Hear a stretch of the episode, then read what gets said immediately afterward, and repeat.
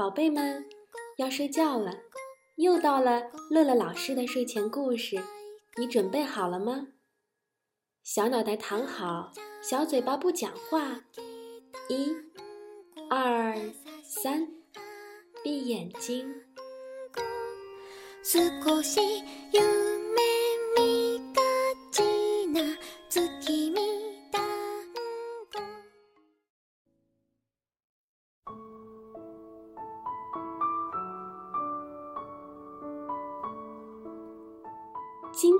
事叫《果冻女孩》。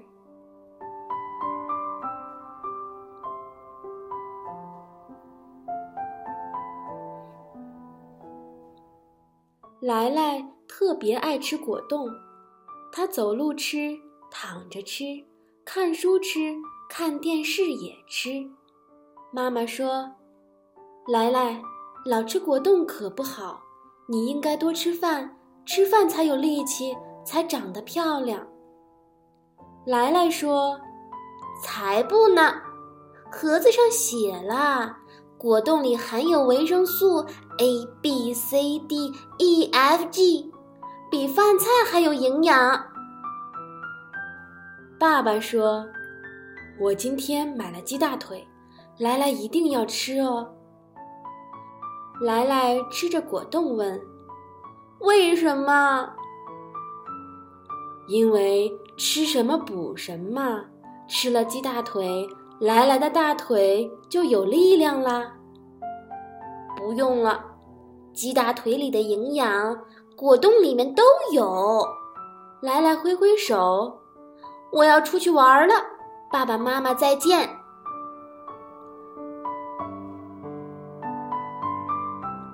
来来。装了一大兜果冻，跑到外面玩儿。他一边吃果冻一边走，吃着吃着，他突然发现自己的手透明了。这种透明他太熟悉了，就像果冻一样。来来吓得把手里的果冻扔了，把双手举在眼前。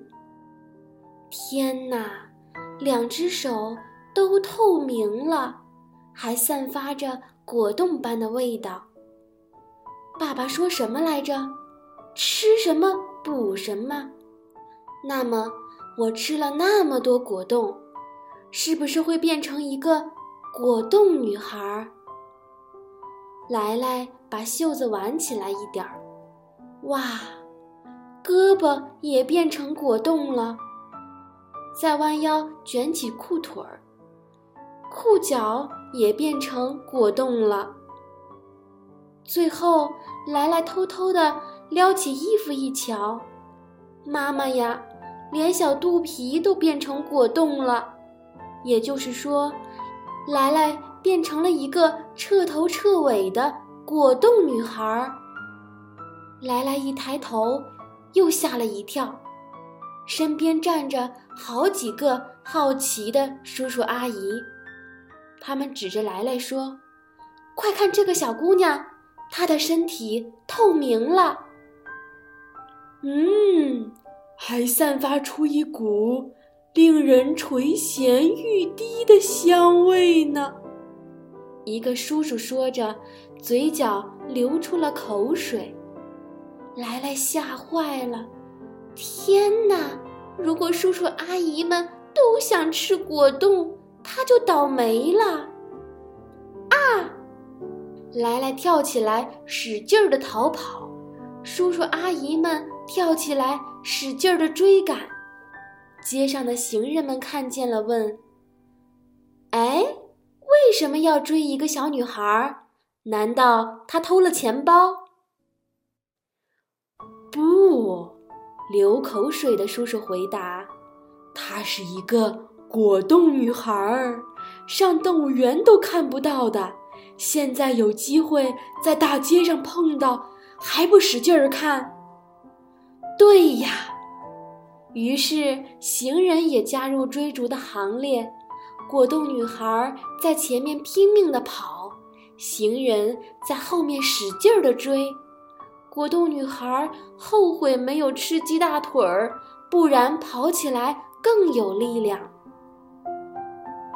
追呀追，果冻女孩身后的军团越来越壮大，最后终于引起警察叔叔的注意。警察叔叔排成钢铁长城挡在路上，果冻女孩像看见亲人一样扑进了警察叔叔的怀抱。警察叔叔！果冻女孩激动地哭了起来：“你们终于来保护我了，太好了！”警察叔叔闻到果冻女孩身上散发出的诱人香味儿，也流出了口水。果冻女孩吓得摔倒在了地上。警察叔叔，你不要！警察叔叔急忙擦掉口水。请放心，果冻女孩。虽然我也很想吃果冻，但我是警察叔叔，我会控制自己。现在，请跟我到一个安全的地方去。安全的地方就是科学家爷爷的研究所。地球上出现一个果冻女孩，这可不简单。只有让科学家爷爷弄明白。可是。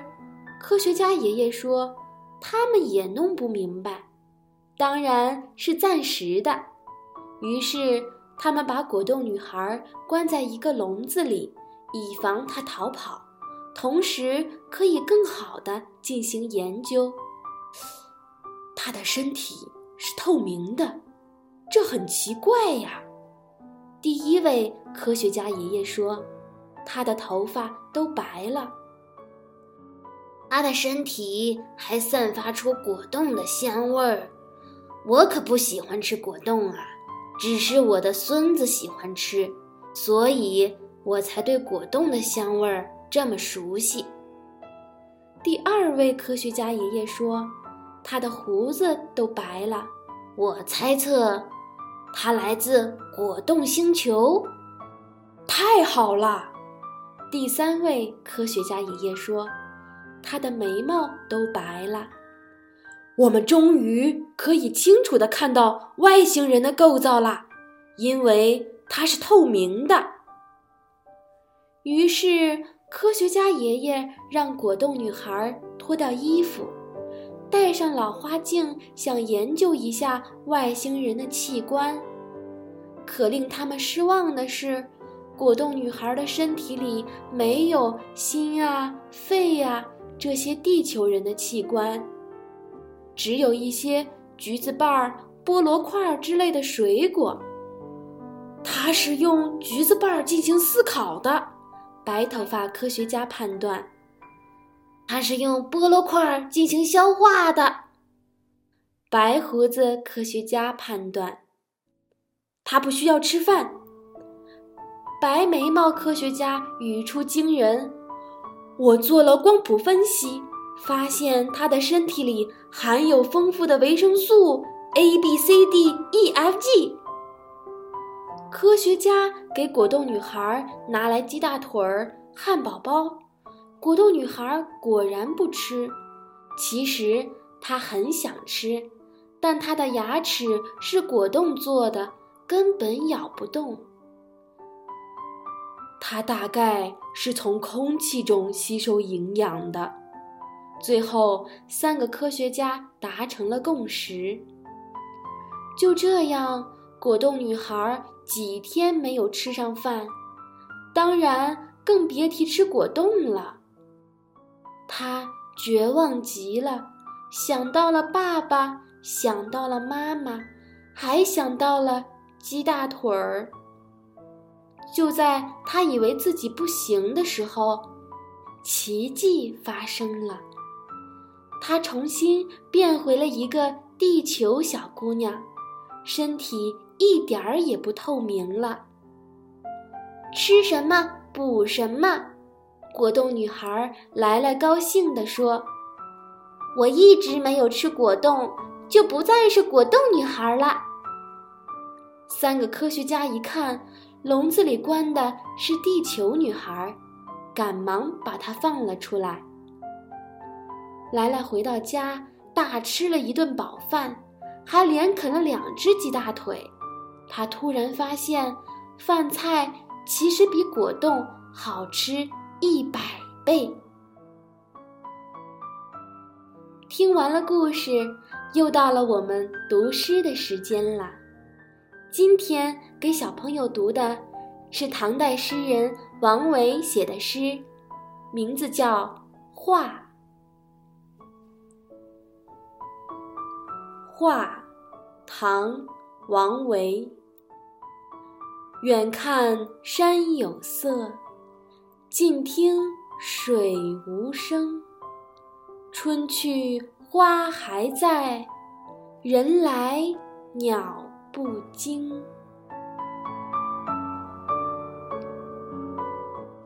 宝贝，我们梦里见，晚安。